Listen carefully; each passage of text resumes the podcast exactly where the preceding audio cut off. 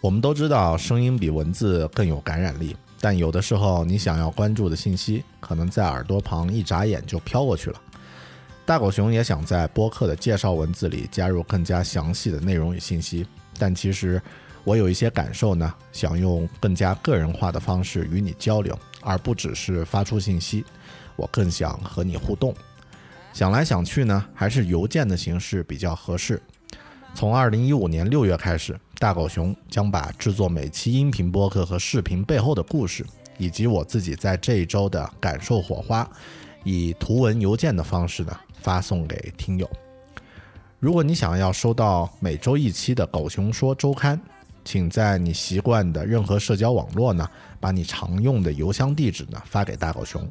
我的邮件呢是 bear at beartalking 点 com，也就是 b e a r at b e a r t a l k i n g 点 com。我的微博呢是 i 大狗熊，可以直接发送私信告诉我你的邮箱，也可以通过微信 bear big talk 或者是狗熊有话说啊，搜这几个字搜索得到的。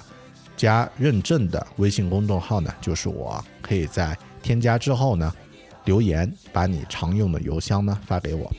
如果能够在给出邮箱的同时，简单介绍一两句你是谁，什么时候开始听狗熊的节目，或者其他一些想要说的话，那就更好了。咱们不必随时互动，但当你打开邮箱时，你会发现装满了我这一周声音和生活的信。就在那里，随时等着你，就像一个值得信赖的老朋友。这样的感受应该会是一种全新的体验吧。感兴趣的话，就请用上述的方式留下你的邮箱吧。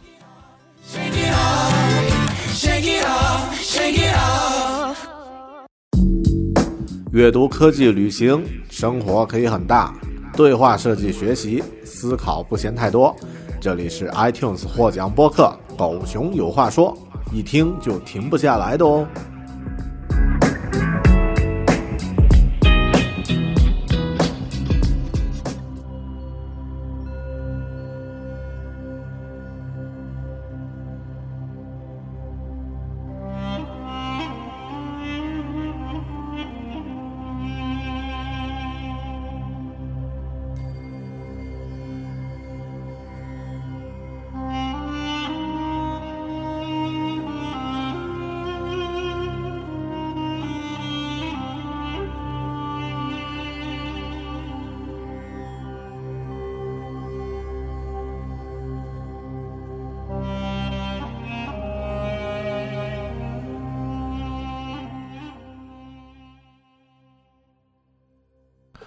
Hello，你好，欢迎收听独立脱口秀《狗熊有话说》Bear Talk，我是大狗熊。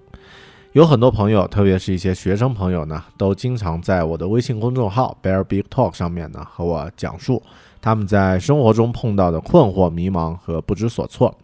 当他们的问题比较具体时呢，我会对他们的具体问题做一些自己力所能及的建议和回复。当没有具体的方向时呢，我会往往和他们说。你可以去读一本书，叫做《牧羊少年奇幻之旅》，也叫做《炼金术士》。它的英文名呢叫做《The Alchemist》，A L C H E M I S T。读完这本书呢，可能你会有一些不一样的感悟。呃，大狗熊我呢算是一个比较安利的高手啊，推销高手。很多时候呢，都会在节目里面推销跑步呀、游戏呀、书呀、旅行的一些场景啊等等。都有很多朋友呢会买账，有一位朋友呢就听了我的建议啊，买了《牧羊少年奇幻之旅》，还没有开始读呢，就对我说：“哎，这本书感觉好薄啊，值不值得读呢？”我当时的回复呢是这么说的：“用厚薄，用厚薄来判断书的价值呢，就像用身高来判断人的素质一样不靠谱。”嗯，那么。说到底，《牧羊少年奇幻之旅》这本书到底是一本什么样的书呢？这么说吧，我在二零一四年读了五十二本书，其中呢有煌煌巨著，也有管理经典，也有小说和其他一些杂杂文选。《牧羊少年奇幻之旅》这本小书呢，却毫无疑问是我去年读过的最重要的一本书。今天这一期狗熊有话说，咱们就来聊一聊这本虽然很薄，但却影响深远的书。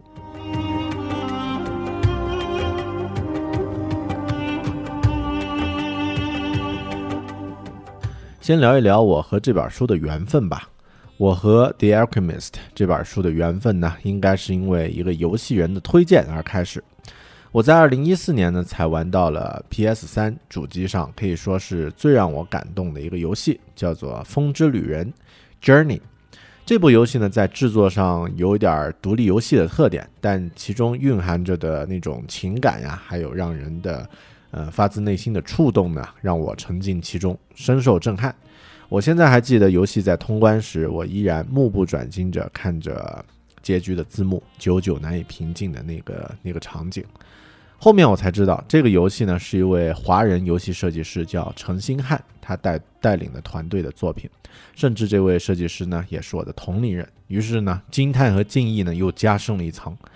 顺便一提，关于《风之旅人》，我后面肯定会做一个视频来聊一聊我对他的感受和体会啊，提前先挖一个坑。后面，呃，因为喜欢这部游戏，所以呢，我找到了陈星汉的微博啊，加了他的微博的时候，有一天无意中刷呀，嗯，看到他对一个朋友的回复说，呃，《牧羊少年奇幻之旅》就是呃《The Alchemist》，我就统一说《牧羊少年奇幻之旅》了啊。这本书呢，对他的影响和改变非常大。当时呢，我就特别好奇，这究竟是一本什么样的书呢？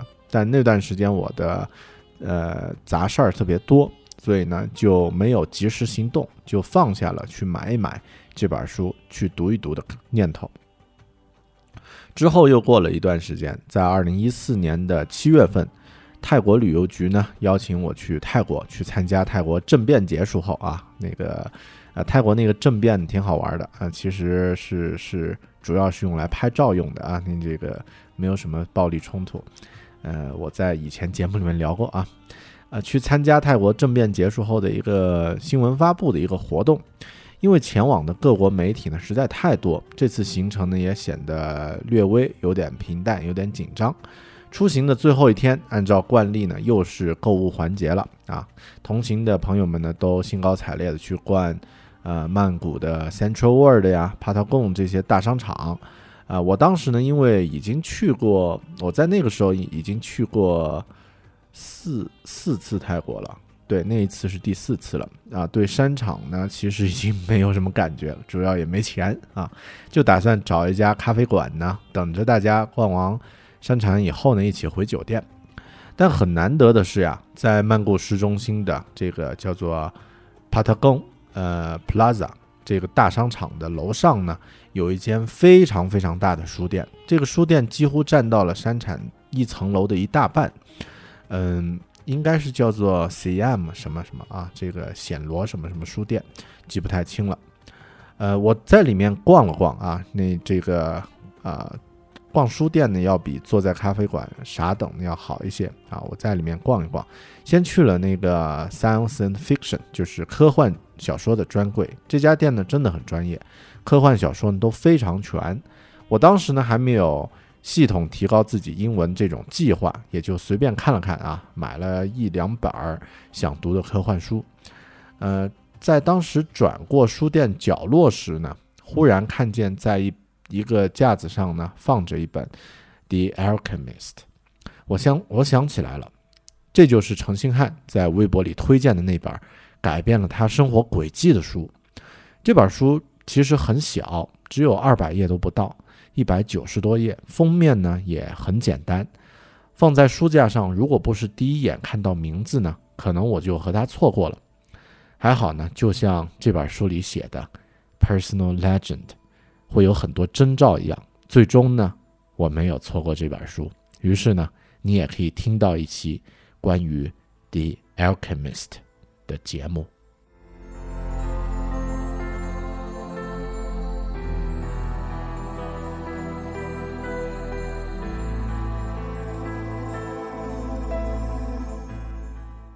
聊到这里，咱们先来聊一聊这本书的背景，之后再来听一听关于它具体的故事。《牧羊少年奇幻之旅》呢？这本书是巴西的小说家保罗·克勒赫啊 c a e l o 啊，他写的一本寓言式的小说。这本小说出版呢，其实时间很早了，一九八八年出版。出版之后呢，就风靡全球，畅销一百六十多个国家，登上了二十多个国家的畅销榜第一名，获得了三十三项国际大奖，被翻译成六十八种语言，是当今在世的作家作品中呢被翻译最多的小说了。全球这本小说的销量呢超过六千五百万册，你听听这个数字啊，是史上最畅销的葡萄牙语小说。这部小说呢，被誉为二十世纪最重要的文学现象之一。当然呢，因为贵国啊，那这个独有的，我们是在长城以内的这个这个国家啊，所以呃，和世界主流文化绝缘的，嗯，所以我呢，从小都没有听说过有这本书存在啊。那到了呃，现在三十多岁才接触到呢，也算是比较晚了。当然，呃，晚呢总比没有的好。这本书讲的呢，其实它的名字叫做《The Alchemist》，就是炼金术士的这个意思。啊，这个东西其实离我们似乎有点远啊。自秦朝以后，就就几乎很少见到这个秦汉之后见不到炼金术了。呃，起源呢，其实炼金术呢起源于西方，后来呢传到了拉美，很多拉美作家呢热衷于探寻。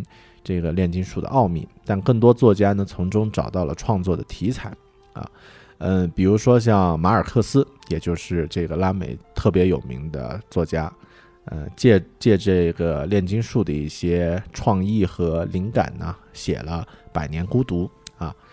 到了十九世纪八十年代呢，炼金术热潮其实也没有退去，很多人仍然迷恋其中，嗯。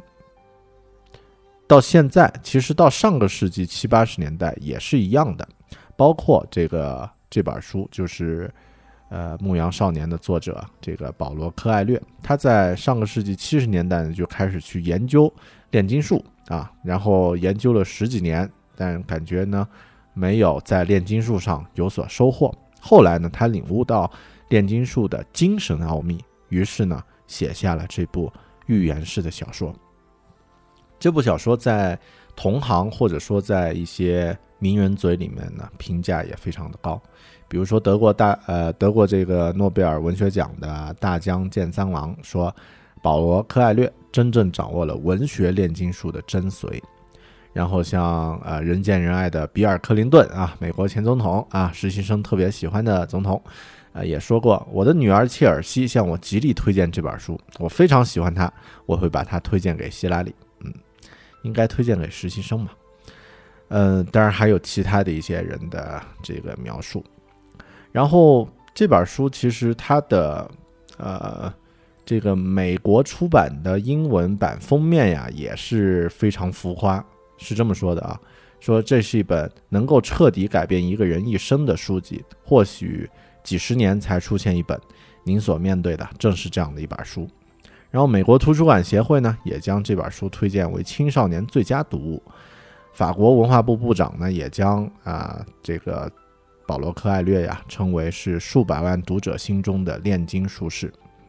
啊，这样的评价是不是太高了点儿？那这个作者到底是什么人呢？刚刚说他还去研究炼金术啊，我查了一下他个人的生平，其实也特别好玩。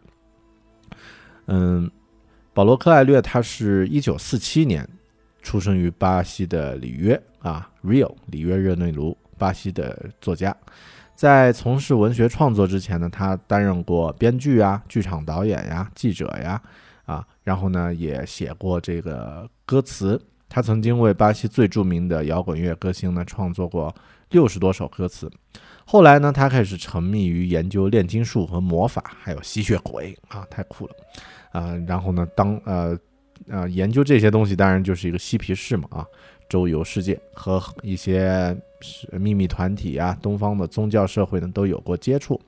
再之后呢，他开始从事文学了，啊，代表作呢有很多啊，《牧羊少年奇幻之旅》呢应该算是最受欢迎的一本，还有其他的，比如说像，呃，维罗妮卡决定去死。啊，这个朝圣啊，等等，我坐在彼得拉河畔哭泣啊，这些这些都是他的小说。嗯，那他得过很多很多奖，我就不再念了啊，反正大家也都记不住。呃，另外他在新浪微博也加了这个呃与时俱进啊，在新浪微博呢也开通了账号，大家也可以去关注一下。嗯，好的，我们说了那么多关于这本书的一些背景的故事，到底它是讲了一个什么样的故事呢？咱们来听一听。《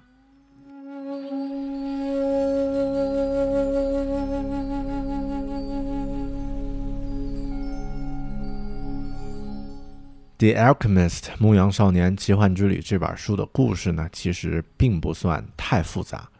他讲了一个西班牙的少年叫 Santiago，这个小孩呢，从小父亲要求他做一个牧师，可以一直待在一个稳定的地方，有一份安稳的收入。但是他觉得自己很喜欢旅行，去看不同的人和世界，于是呢，他选择去做一个牧羊人。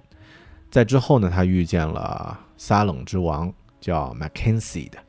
在之后，他放弃了牧羊人和他的羊，牧羊人这个职职业，还有他的羊群，去追寻他所梦见过两次的金字塔附近的宝藏。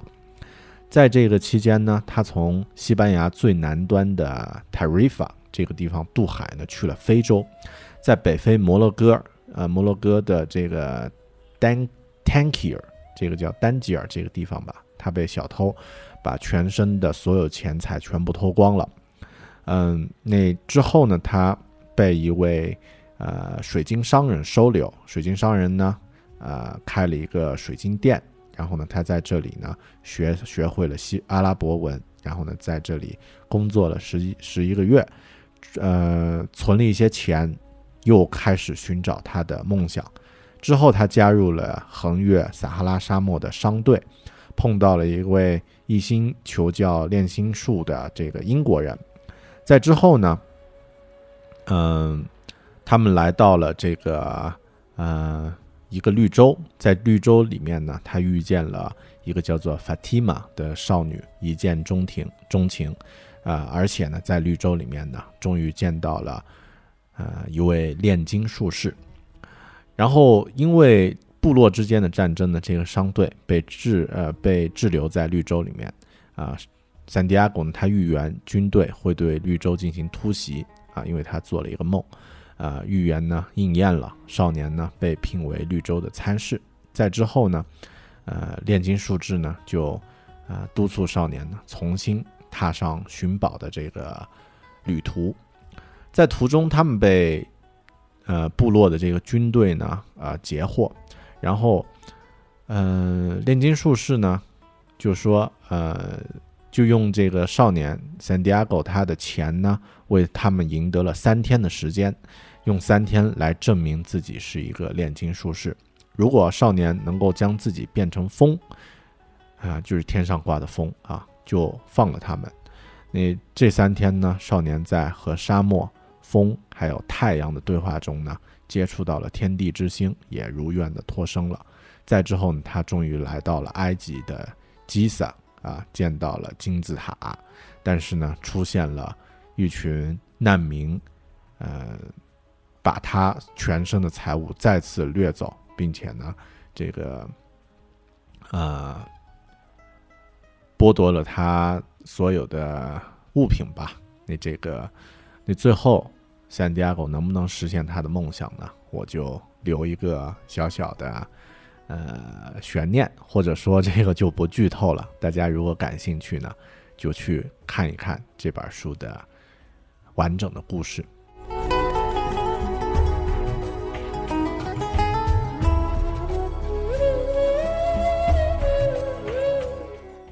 当你真心渴望某样东西的时候。整个宇宙都会联合起来帮助你完成《牧羊少年奇幻之旅》这本书最吸引人的一点呀，我觉得是它的语言和背后蕴藏着的一些哲理。不论你阅读的是中文版还是英文版呢，那些充满哲理和韵味的句子都非常的动人。如果稍微有些基础呢，我建议大家还是去阅读一下它的英文版。呃，语言不难，而且呢，充满一种英文的节奏和美感。坦白说呢，这其实也是我第一本阅读的真正读完了的英文原版原版书。嗯，在过程中呢，阅读变成了一种享受，因为这种简洁的语言呢，让我真正第一次啊领会到了，哎，英文其实也是有这种韵味和美感在里面的。以前呢，并没有意识到。接下来呢，和大家分享书里的一些对话和一些摘记，我就不做过多的解释和阐述了。大家，呃，读过这本书的朋友呢，可能能够在这个。对他的摘记回顾中呢，再次的回想起这本书那些美好的瞬间啊。没有读过的朋友呢，也可以听一听。然后呢，其实可能听完以后，你也会觉得这真的是一本值得去找来看看的书。水晶店老板说：“我很害他害怕，一旦完成了梦想，我将不再有活下去的理由。”英国人说。凡是地球上的万事万物都有其心，我们都是这个心的一部分。炼金术士说：“爱并不会阻碍一个人去追寻他的天命。如果他放弃追寻，那是因为他不是真爱。”法提玛说：“不能回来的人变成云的一部分，万物的一部分。我希望我的男男人到处飘荡，自由如吹着沙丘的风。”我也会很高兴，他变成沙漠中的云和动物和水的一部分。牧羊少年说：“当我真心在追寻着我的梦想时，每一天都是缤纷的，因为我知道每一个小时都是在实现梦想的一部分。天命就是你一直期望去做的事情。人一旦步入青年时期，就知道什么是自己的天命了。在人生的这个阶段。”一切都是那么明朗，没有做不到的事情。人们敢于梦想，期待晚上他们一生中最喜欢做的一切事情。但是随着时光的流逝，一股神秘的力量开始企图证明，根本不可能实现天命。人们很早就学会了生活的道理，也许正因为如此，他们才会早早的就放弃了他们。水晶商人说：“大多数朝圣者比我当年还穷，但我没有出去，没有去卖家。卖家是支撑我活下去的希望，是我能够忍受平庸的岁月。我害怕他实现我的梦想，因为实现之后我就没有活下去的动力了。我担心我会大失所望，所以我宁愿只保留一个梦想。” I'm afraid that if my dream is realized, I'll have no reason to go on living.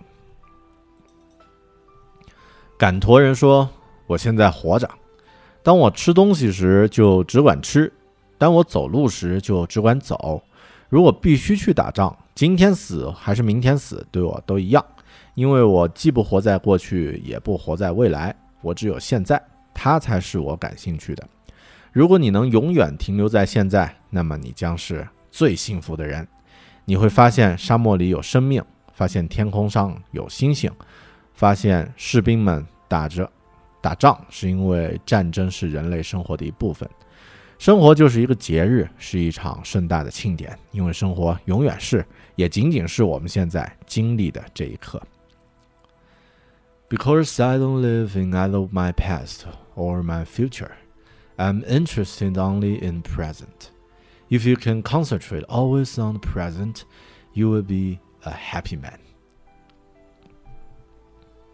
人们把世界看作是一个威胁，正因为如此呢，世界才变成了一个威胁。Most people see the world as a threatening place, and because they do, the world turn out, indeed, To be a threatening place。最后和大家分享结束的部分吧。我最喜欢每本书开始的第一句和结束的最后一句话。风刮了起来，是地中海的东风，来自非洲。它并非带来沙漠的信息，也没有带来摩尔人入侵的凶讯。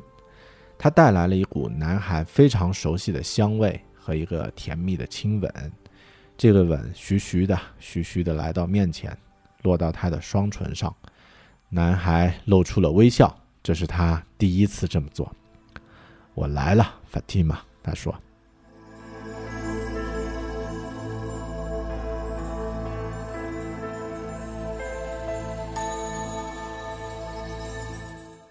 这本书为什么打动了那么多的人？一个简单的故事蕴含着很复杂和深刻的道理吗？有人说这本书呢有一种特别的美感，而这种美感呢现代人很少能体验得到。它描绘了一个充满灵性的世界，在强烈的宗教色彩的映衬之下呢，万事万物都有它的本意。也有人说，现在一般的通俗小说呢都侧重于描写。物质的世界，主角的任务呢是要克服重重的物理困难，而这本书呢，则把物质和精神上的冒险呢，用独特的语言结合起来，让人感到清新、超凡脱俗。当然，也有人这么说，这是一本鸡汤书啊，里面的寓言和故事，如果你有一些生活经历，有一些阅读和人生思考之后呢，再来读，还挺好的，简直是一部浓缩的人生童话。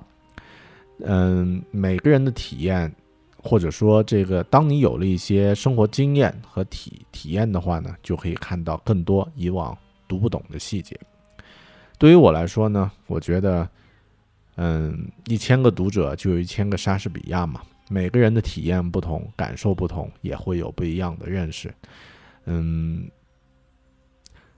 自己的体验和感受才是最真实的。嗯，不要受任何外力的影响。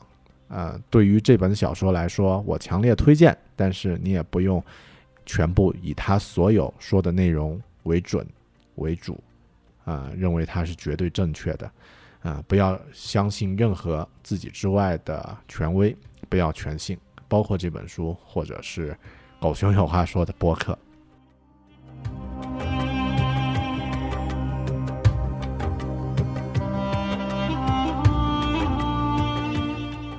最后，我想和大家讲一个书里讲到的一个故事。这个故事我觉得非常的有意境，和你分享一下。是这么说的：有一位商人呢，让自己的儿子去智者那里学习幸福的奥秘。青年呢，走了四十多天的路，穿过沙漠，攀山越岭，最后来到了智者的住处。那是一座建在山上的漂亮城堡。尽管青年是找一位智者。但就在他穿过城堡主屋的那一刻呢，就被眼前的影像吸引住了。四下熙熙攘攘的，啊，人群呢聚在角落里交谈，有小乐团在演奏，啊，这个柔和的音乐冉冉飘起。另外还有一大桌子来自世界各地的珍奇百味。智者呢正在和其他人交谈，青年等了两个多小时才引起他的注意。智者在听了青年前来的目的之后呢，向青年解释道，自己没有太多的时间向他解释这个幸福的奥秘，因此呢，建议青年先在他的宫殿里游览两个小时以后再回来。另外，我还要请你做一件事儿。智者说着，递给青年一个装有两滴油的汤勺。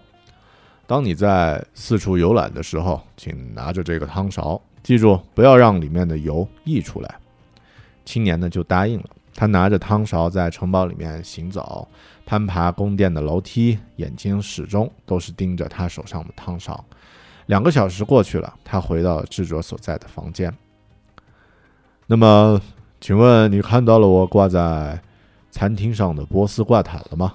看到主园丁花了十年修整出来的花园吗？你有没有注意到那些在书库里的漂亮的羊皮纸呢？智者问青年。青年很窘迫，坦诚自己什么也没有注意到，他只是关心智者交给他的汤勺，不让里面的油溢出来。那么，请再去游览一遍我在这个宫殿里的美景吧。如果你连一个人的住所都一无所知，你怎么能轻易相信他呢？智者说。青年缓了缓，重新拿起那个装有两滴油的汤勺，再次开始了对智者这座宫殿的探索之旅。